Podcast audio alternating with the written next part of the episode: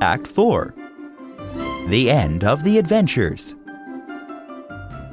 In the forest, Don Quixote and Sancho meet the Duke and Duchess. I'm the Knight of the Lions. Oh, they are Don Quixote and his servant. Let's make fun of them. Oh, I've heard a lot about you.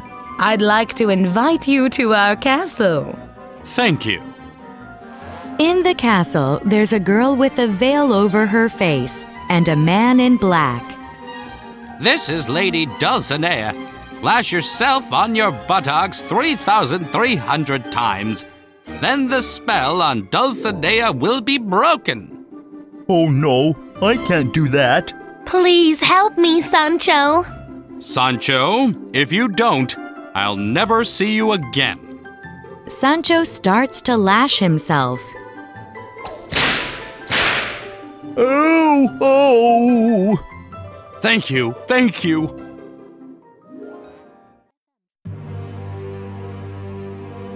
On the seashore, Don Quixote and Sancho see another knight. I am the Knight of the Moon. I know you're Don Quixote of La Mancha. I've come here to fight you. All right, I'm ready to fight. If you lose, you must go back home. If you win, all my money will be yours. Soon, Don Quixote falls on the ground. The Knight of the Moon leaves.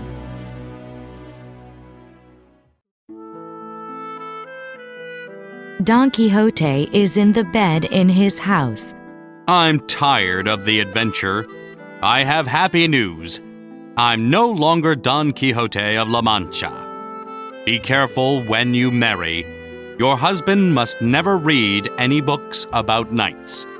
If you do not listen to me, you won't get even a penny from me. Don Quixote closes his eyes.